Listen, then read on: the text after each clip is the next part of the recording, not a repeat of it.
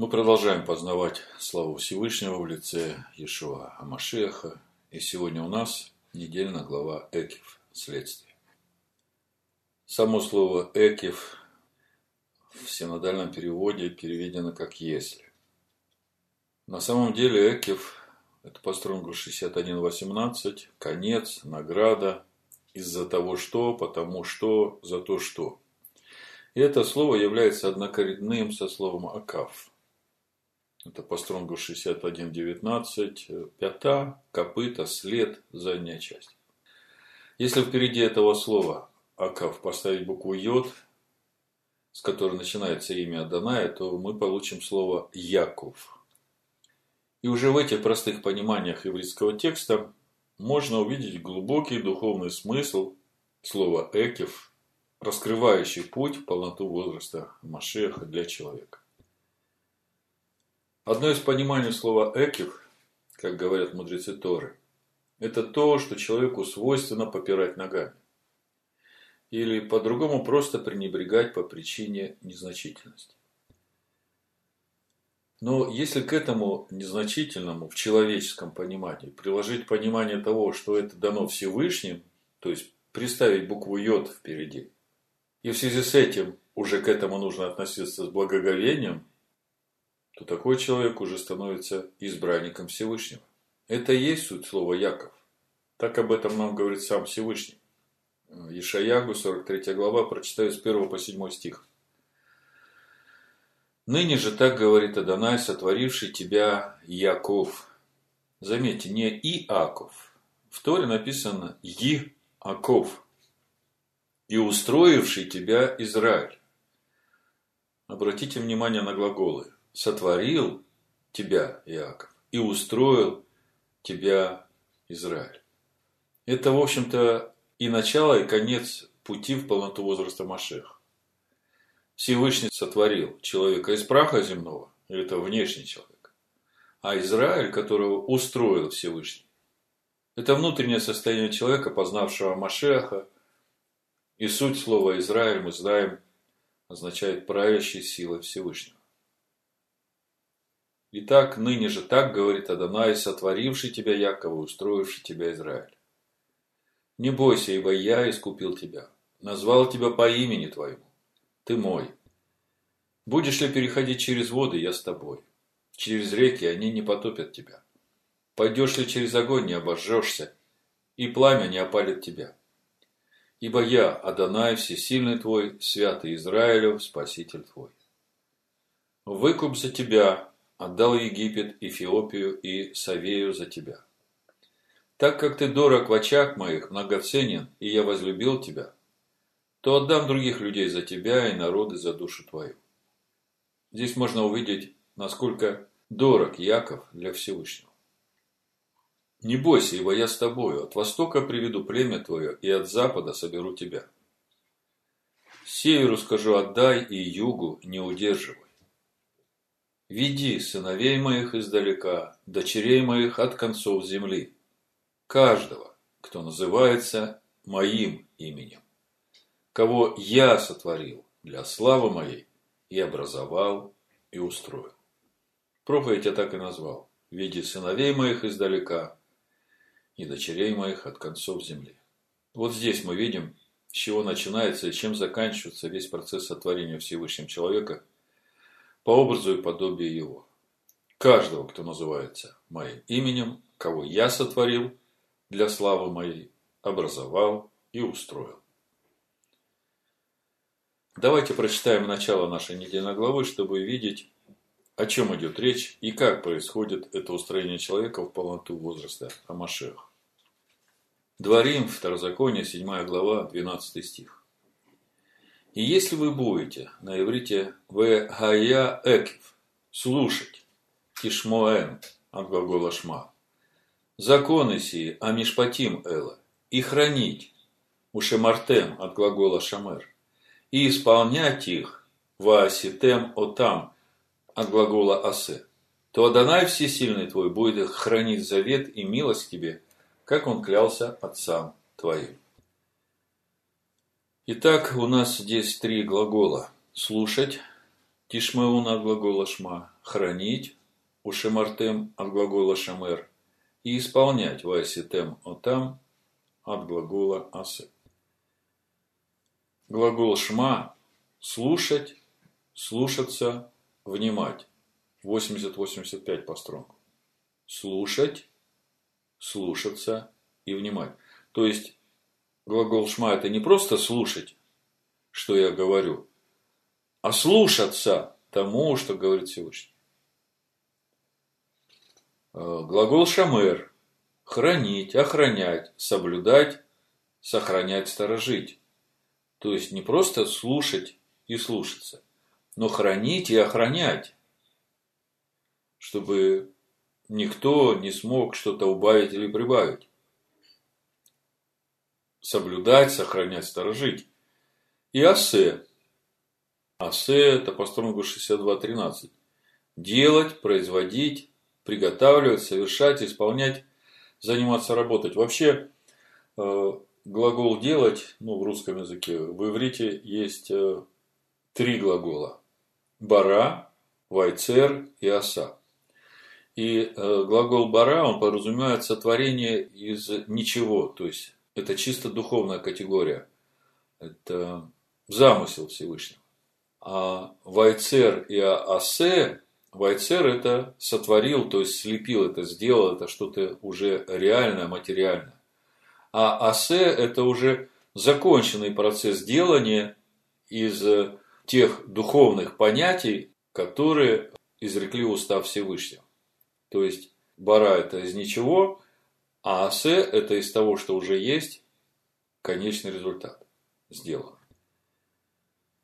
И когда читаешь первый стих нашей недельной главы, как написано, «И если вы будете слушать законы сии и хранить, и исполнять их, то Адонай Всесильный твой будет хранить завет и милость тебе, как он клялся отцам твоим, то при первом прочтении этого стиха создается ощущение, что речь идет об условии, которое ставит Всевышний, типа если вы будете с уважением относиться к моему учению, то я буду к вам относиться хорошо. Но на самом деле, как мы уже говорили об этом и в предыдущие разборы, речь здесь не идет об отношениях типа ты мне, я тебе. А речь идет о пути единения души человека со Всевышним. И когда приходит это единение со Всевышним, все благословения Всевышнего приходят вместе с ним.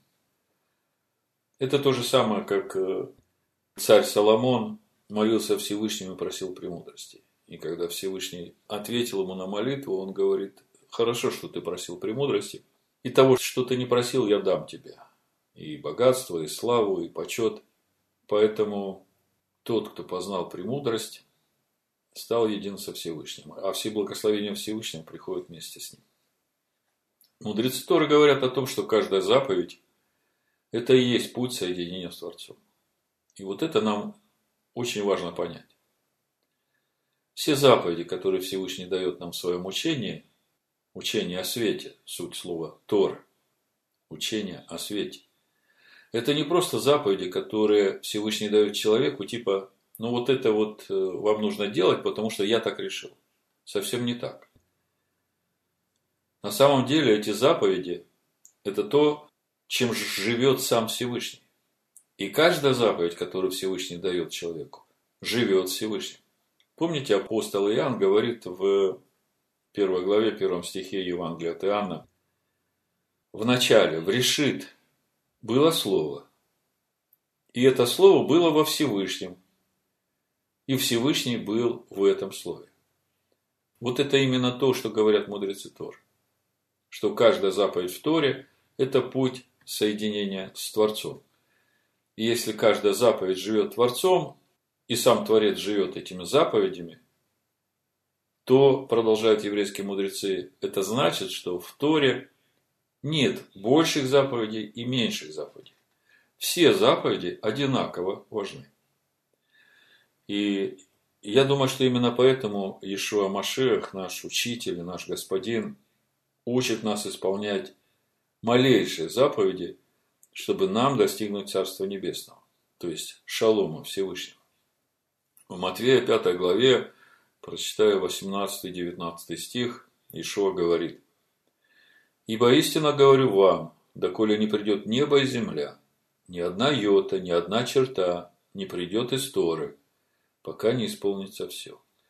Итак, кто нарушит одну из заповедей сих малейших и научит так людей, тот малейшим наречется в Царстве Небесном. А кто сотворит и научит, тот великим наречется в Царстве Небесном. Вопрос. Почему Иешуа говорит здесь о малейших заповедях своим ученикам? Почему он призывает их самих исполнять эти малейшие заповеди и этим малейшим заповедям учить тех, кто хочет идти путем Адоная? Мы ведь знаем, что когда у Ишуа книжник спросил о том, какая первая всех заповедей в Торе, то Ишуа ответил, что первая всех заповедей – это заповедь Шма. Шма Исраэль, Адонай Лагейна, Адонай Хад. Еще сказал о том, что есть еще первая наибольшая заповедь – возлюби Адоная всесильно твоего всем сердцем твоим, и всей душою твоей, и всем разумением твоим, и всей крепостью твоей. И вторая, подобная ей, возлюби ближнего твоего, как самого себя. Об этом мы можем прочитать в Евангелии от Марка, 12 главе. Я прочитаю с 28 стиха. Один из книжников, слыша их прения и видя, что Ишуа хорошо им отвечал, подошел и спросил его, какая первая из всех заповедей? Ишуа отвечал ему, первая из всех заповедей, слушай Израиль, Адонай всесильный наш, Адонай един. И возлюби Адоная всесильного твоего всем сердцем твоим, и всей душою твоей, и всем разумением твоим, и всей крепостью твоей. Вот первая заповедь. Вторая, подобная ей, возлюби ближнего твоего, как самого себя. Иной больших сих заповедей нет. Итак, наш вопрос. Почему Иешуа в Нагорной проповеди не сказал своим ученикам, что кто исполнит сии наибольшие заповеди и так научит других, тот великим наречется в Царстве Небесном? Почему Иешуа призывает своих учеников исполнить малейшие заповеди, данные в Торе, и так научить других? и говорит, что именно так мы сможем достичь Царства Небесного. В предыдущий разбор этой недельной главы мы уже отвечали на этот вопрос. Все дело в том, что именно через то, как мы исполняем малейшие заповеди, мы показываем то, как мы любим Всевышнего. Еще раз вслушайтесь в эту мысль. То, как мы исполняем малейшие заповеди, этим мы показываем то, как мы любим Всевышнего. О чем идет речь? О том, что можно исполнять заповеди чисто механически. А можно исполнять всем сердцем, благоговея перед Всевышним и зная, что через эти заповеди я соединяюсь с Духом Святого Всевышнего. Более того, и мы уже об этом говорили ранее, невозможно исполнить наибольшие заповеди в Торе, не исполнив сии малейшие заповеди. И об этом нам говорит сам Иешуа в Евангелии от Матвея 22 главе. Я прочитаю с 34 по 40 стих. Написано.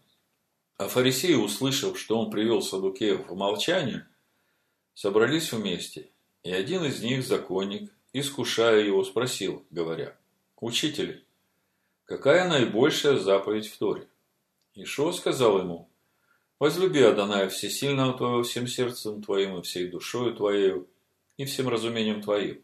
Сия есть первая и наибольшая заповедь, вторая же подобная ей возлюби ближнего твоего, как самого на себя. И дальше Ишуа говорит, на сих двух заповедях утверждается вся Тора и пророки. Это синодальный перевод. А вот что говорит пословный перевод с греческого вот этого стиха.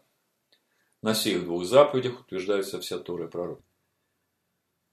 Пословный перевод такой. В этих двух заповедях вся Тора держится и пророки.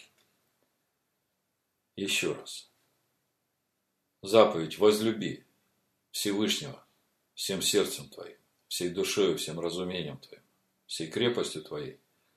И заповедь возлюби ближнего твоего как самого себя вот в этих двух заповедях вся Тора держится и пророки. Другими словами, вот эти две заповеди вмещают в себя всю Тору и пророков. А из этого вытекает, что для того, чтобы исполнить эти две наибольшие заповеди, нужно вместить в себя всю Тору и пророков. Теперь мы начинаем понимать важность малейших заповедей. А если к этому мы прибавим то, что эти заповеди при правильном к ним отношении соединяют нас с Творцом, то тогда первое желание, которое возникает у человека, открывшего для себя важность малейших заповедей, я хочу их исполнить. Какие они? Дайте мне весь список. Сразу скажу, что список никто вам давать не будет. Хотя мудрецы Торы и выделили 613 основных заповедей в Торе, но на самом деле этих малейших заповедей гораздо больше. И человек может открыть для себя эти заповеди только когда сам будет погружаться в изучение Торы и пророков. Но опять же, для того, чтобы это начать делать, нужно соблюсти первоначальные необходимые требования, которые позволят Духу Амашеха открывать человеку эти заповеди и записывать их на сердце и вкладывать их во внутренность человека. Эти начальные требования для уверовавших из язычников определили апостолы, когда встал вопрос, что делать с уверовавшими из язычников. Обрезывать их наружным обрезанием крайней плоти и налагать на них все исполнение закона, связанного со служением скини по образу, вместе с перенесением животных в жертву. Или же дать возможность Духу Амашеаха, Святому Духу, устроять скинию Всевышнего внутри их. И вот в этом контексте важно правильно понять то, что сказал апостол Петр на этом собрании апостолов в Иерусалиме, когда решался вопрос о том, что делать с язычником. Я прочитаю книга Деяний, 15 глава, с 7 по 11 стих. Написано. По долгом рассуждении Петр, встав, сказал им, «Мужи-братья, вы знаете, что Всевышний одней первых избрал из нас меня, чтобы из уст моих язычники услышали слово Евангелия и уверовали. Мы помним, как перед тем, как Всевышний направил Петра в дом Корнилия, у него было видение нечистых животных, о которых Всевышний сказал, то, что Всевышний очистил, не почитай нечистым. И Петр продолжает. И сердцеведец Всевышний дал им, то есть язычникам, свидетельство. Он был свидетелем того, как Святый Дух сошел на Корнилия и все его семейство. И сердцеведец Всевышний дал им свидетельство, даровал им Духа Святого, как и нам, и не положил никакого различия между нами и ими, верою очистив сердца их. Верою в искупительную жертву Ишуа Амашеха. Что же вы ныне искушаете Всевышнего, желая возложить на вы учеников, иго, которого не могли понести ни отцы наши, ни мы? Но мы веруем, что благодатью господина Иешуа Амашеха спасемся, как они. Вот здесь, в этих словах Петра, вся суть решения апостолов. Апостол Петр говорит, что же вы ныне искушаете Всевышнего, желая возложить на вы учеников Иго, которые не могли понести ни отцы наши, ни мы. О чем он говорит? Апостол Петр хочет сказать, что с тех пор, как отцам был дан закон служения в скинии по образу, по причине преступления, мы помним, как это было, то они каждый год приходят с одними и теми же жертвами животных за одни и те же грехи, которые они делают. И в их внутренней сущности ничего не меняется. И тогда вопрос Петр задает. Зачем же обрезывать язычников и заставлять их идти этим же путем, который, в общем-то, был дан до времени пришествия семени? А сейчас уже пришел Амашех, и началось служение в скине истины. И поэтому пусть Дух Амашеха устрояет сердца каждого верующего в него. И как Иудея, так и Елена. В храм Всевышнего. Об этом он в следующем предложении говорит. Но мы веруем, что благодатью Господина Ишуа Машеха спасемся, как они. Чем суть спасения благодатью? Вот это очень важно понять. Благодать – это и есть естество Всевышнего – пребывающее в заповедях Всевышнего, которое входит в человека через исполнение малейших заповедей. И вот именно эта аргументация апостола Петра стало основанием для принятия решения апостолами по вопросу, что делать с язычниками, обрезывать их наружным обрезанием или нет. И апостол Яков оглашает это решение. Это 19 стих, 15 глава Деяний и дальше. «Посему я полагаю, не затруднять обращающихся ко Всевышнему из язычников, а написать им, чтобы они воздерживались от оскверненного идолами, от блуда, удавленной и крови, и чтобы не делали другим того, чего не хотят себе. Ибо Тора Маше от древних родов по всем городам имеет проповедующих его и читается в синагогах каждую субботу.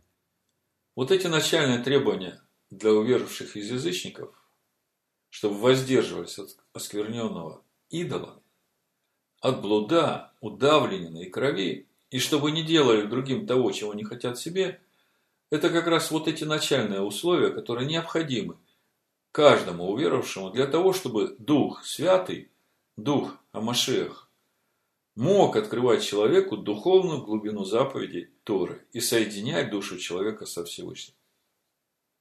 Обращает на себя внимание вот этот текст, и чтобы не делали другим того, чего не хотят себе которого нет ни в одном из переводов, сделанных с вульгаты. А вульгата, как мы знаем, написана Иеронимом по заказу римского епископа уже после Никейского собора, это примерно 380 год нашей эры.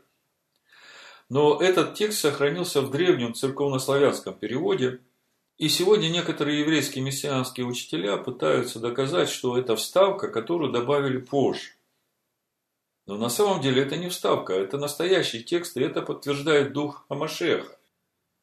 По сути, заповедь, и чтобы не делали другим того, чего не хотят себе, это в иудейской традиции называется золотым правилом Гилель. Гилель, как мы знаем, это как раз и был тот учитель, который понимал важность несения света Торы к язычникам, потому что он вырос в Вавилоне. Помните эту притчу, как язычник пришел в школу Шамая для того, чтобы научиться Торе. Он сказал мне, объясни мне всю Тору, пока я буду стоять на одной ноге, а Шамай прогнал его мерной палкой, которой он как раз в то время измерял храм. И тогда этот язычник пришел в школу Гилеля, и Гилель ему сказал, пока ты стоишь на одной ноге, суть всей Торы, не делай другим того, чего не хочешь себе. А дальше иди и учись. И это вошло в иудейскую традицию как золотое правило Гилеля. И это то, с чего нужно начинать язычнику. Гилель ему говорит, вот это начало, а дальше иди и учись. И, в общем-то, это понимание, оно и вошло в э, решение апостолов. В этом суть сказанного апостолом язычников. Ибо закон Маше, Тора Маше от древних родов по всем городам имеет проповедующих его и читается в синагогах каждую субботу. Другими словами, так же как требование воздерживаться от оскверненного идолами, от блуда, удавленной и крови, так и требование не делать другим того, чего не хочешь себе, являются начальными требованиями для ставшего на путь устроения себя в храм духовный священства святое. А дальше иди учись, иди погружайся в Тору и пророков, и Духа Машеха будет тебя устроять в обитель для Всевышнего. В итоге решение, принятое апостолами, это и есть стартовая позиция, с которой нужно начинать путь в полноту возраста Машеха через познание его. И конечную цель определяет сам Иешуа в Евангелии от Матвея, в Нагорной проповеди, в 7 главе, 12 стих, он говорит, «Итак, во всем, как хотите, чтобы с вами поступали люди, так поступайте и вы с ними, ибо в этом вся Тора и пророки». Другими словами, поступать с другим так, как ты хочешь, чтобы поступали с тобой, это гораздо сложнее, чем просто не делать другому того, чего не желаешь себе. И для того, чтобы выйти на этот духовный уровень, нужно вместить в себя всю Тору и пророков. А это значит обрезать свое сердце от самого себя. И обо всем этом наша недельная глава. Вот я сейчас почитаю вам некоторые отдельные моменты из нашей недельной главы, и вы увидите единство учения Ишуа Машеха и апостолов с Торой и, в частности, с нашей недельной главой Эки. Книга Дворим, 10 глава, с 1 по 5 стих прочитаю. Написано, в то время сказал мне Адонай, это Маше говорит, вытиши себе две скрижали каменные, подобные первым, и взойди ко мне на гору, и сделай себе деревянный ковчег. И я напишу на скрижалях те слова, которые были на прежних скрижалях, которые ты разбил, и положи их в ковчег. И сделал я ковчег из дерева сетим, и вытесал две каменные скрижали, как прежние, и пошел на гору. И две сии скрижали были в руках моих. И он написал на скрижалях, как написано было прежде, те десять слов, которые изрек вам Адонай на горе из среды огня в день собрания. И отдал их Адонай мне, и обратился я, и сошел с горы, и положил скрижали в ковчег, который я сделал, чтобы они там были, как повелел мне Адонай. Значит, вытиши себе две скрижали каменные, подобные первым. Здесь речь идет о приготовлении наших сердец к принятию Торы Всевышнего. Помните притчу о семени? Там четыре вида почвы. Матвея 13 глава с 3 по 8 стих прочитаю. И получал их много причин, говоря, вот вышел сеятель сеять, и когда он сеял, иное упало при дороге, и налетели птицы и поклевали то. Иное упало на места каменистые, где немного было земли, и семя скоро взошло, потому что земля была не глубока. Когда же взошло солнце, увяло, и как не имело корня, засохло. Иное упало в тернии, и выросла терния и заглушила его. Иное упало на добрую землю, принесло плод, одного сто крат, другое в шестьдесят, иное же в тридцать. Другими словами, для того, чтобы посеянное слово проросло и принесло плод, нужно очистить наши сердца и души от камней и сорняков. И это суть того, что говорит наша недельная глава. Дворим 10 глава 16 стих. «Итак, обрежьте крайнюю плоть сердца вашего, и не будьте впредь жестоковы». И дальше мы видим, как Маше поднимается на гору, и нам нужно понимать, что в суете этого мира заповеди не будут записаны на скрижалях нашего сердца. А скрижали – это как раз и есть наши плотяные сердца скрижали, как об этом нам говорит апостол Павел. Это 2 Коринфянам 3 глава, с 1 по 3 стих написано «Неужели нам снова знакомиться с вами? Неужели нужны для нас, как для некоторых, одобрительные письма к вам или от вас? Вы, наше письмо, написанное в сердцах наших, узнаваемое и читаемое всеми человеками. Вы показываете собой, что вы письмо Амашеха, Через служение наше написано не чернилами, но духом Всевышнего Живого, не на скрижалях каменных, но на плотяных скрижалях сердца. Другими словами, чтобы нам стать письмом Машеха, чтобы на наших плотяных скрижалях сердца был записан закон Всевышнего, Тора Всевышнего, то в суете и беготне этого мира это не происходит. Нужно подниматься на гору. Там все будет происходить. И после того, как Тора была записана на скрижалях, которые сделал Маше, суть приготовлены наши сердца, Маше положил эти скрижали в ковчег из дерева сетем, где и хранил их. Помните, мы, когда разбирали устроение скини, мы обращали внимание, что в скине есть предметы служения, которые сделаны из чистого золота, а есть вещи, которые сделаны из дерева сетима и покрыты золотом. И мы говорили, что там, где дерево сетим, это как раз и есть человеческая природа. Так вот, э, суть того, что говорит Тора, что сделал Маше, положил скрижали в ковчег, и сами скрижали, на которых Всевышний Духом написал заповеди свои. Все это нам говорит Всевышний через пророка Ермиягу. В этом суть Нового Завета. Ирмиягу 31 глава, с 31 по 33 стих написано. Вот наступают дни, говорит Адонай, когда я заключу с Домом Израиля и с Домом Ягуды новый завет. Не такой завет, какой я заключил с отцами в тот день, когда взял их за руку, чтобы вывести их из земли египетской. Тот завет мой они нарушили, хотя я оставался в союзе с ними, говорит Адонай. Но вот завет, который я заключу с Домом Израилем после тех дней, говорит Адонай. Вложу закон мой во внутренность их, и на сердцах их напишу его, и буду им всесильным, и они будут моим народом. Другими словами, важно не только записать закон на сердце, но важно и вложить его во внутренность, то есть наполнить наши души познанием этих заповедей. А это происходит через наше исполнение этих малейших заповедей всем сердцем, всей душой, всем крепостью и всем разумом, с любовью ко Всевышнему. И это очень важно для всех, которые спасаются благодатью Ишуа Машеха, как иудеев, так и еленов. И еще наша недельная глава предупреждает о том, чтобы мы береглись осквернения идолами. Дворим, Второзаконие, 7 глава, 25-26 стих. Написано. Кумиры боговых сожгите огнем, не пожелай взять себе серебра или золота, которое на них, дабы это не было для тебя сеть, ибо это мерзость для Адоная Всесильного твоего. И не вноси мерзости в дом твой, дабы не подпасть заклятию, как она. Отвращайся сего и гнушайся сего, ибо это заклято. Ну, во-первых, дом. Дом его – это мы, говорит нам апостол Павел, говорит нам автор послания евреям.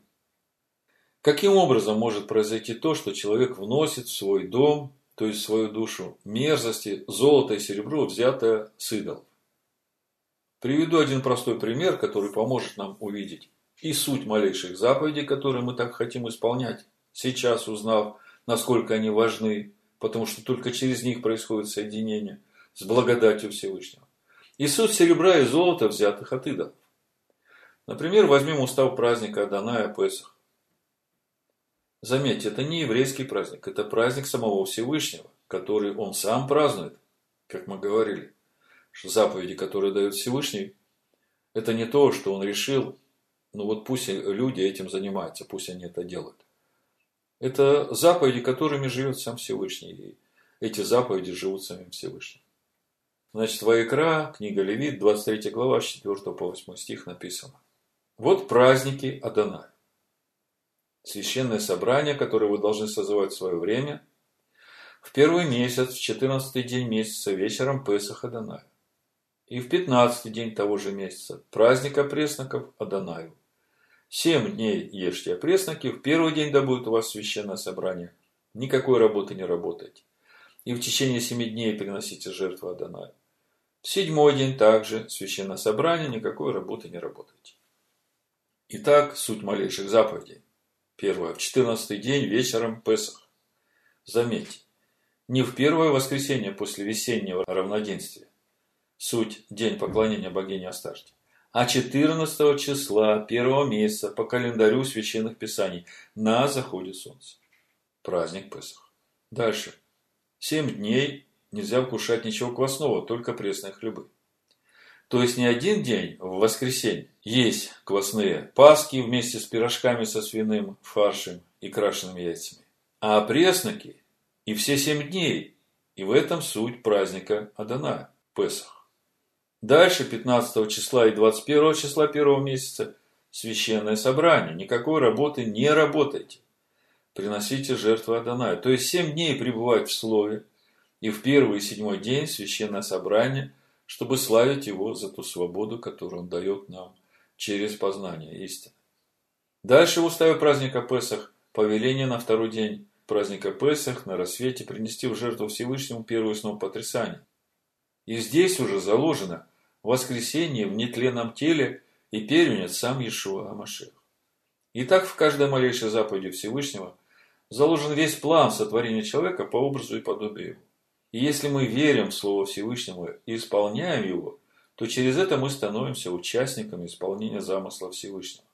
А если мы заменяем эти малейшие заповеди Всевышнего уставами поклонения языческим богам, то именно так мы и вносим, Господи помилуй нас, да не будет это про нас, в свои дома золото и серебро языческих идолов, что является мерзостью для Всевышнего. Теперь мы начинаем видеть важность малейших заповедей, суть экив – которая соединяет нас со Всевышним и наполняет нас Его благодатью при правильном отношении наших сердец к этим заповедям. Суть имени Яков, как мы говорили в начале. Поэтому я и закончу тем, с чего начал. И я хочу сказать, что я ни малейшим образом не хочу как-то обидеть Якова и его потомков, которые реально живут в этом мире. Я просто сейчас говорю о том духовном плане, который содержится в Слове Всевышнего, потому что сами еврейские мудрецы говорят, всякое слово, всякое имя – это духовные силы, которые участвуют в замысле Всевышнего по сотворению его по образу и подобию его. Итак, закончу тем, с чего начал. Ишаягу, 43 глава, с 1 по 7 стих. Ныне же так говорит Адонай, сотворивший тебя, Яков, и устроивший тебя, Израиль. Не бойся, ибо я искупил тебя, назвал тебя по имени твоему, ты мой. Будешь ли переходить через воды, я с тобой, через реки ли, они не потопят тебя. Пойдешь ли через огонь, не обожжешься, и пламя не опалит тебя.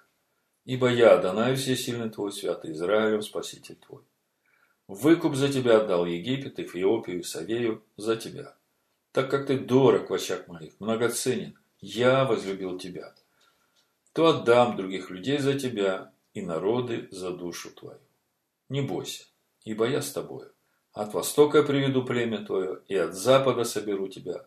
Северу скажу отдай, и югу не удерживай. Веди сыновей моих издалека и дочерей моих от концов земли. Каждого, кто называется моим именем, кого я сотворил для славы моей, образовал и устроил. Амин.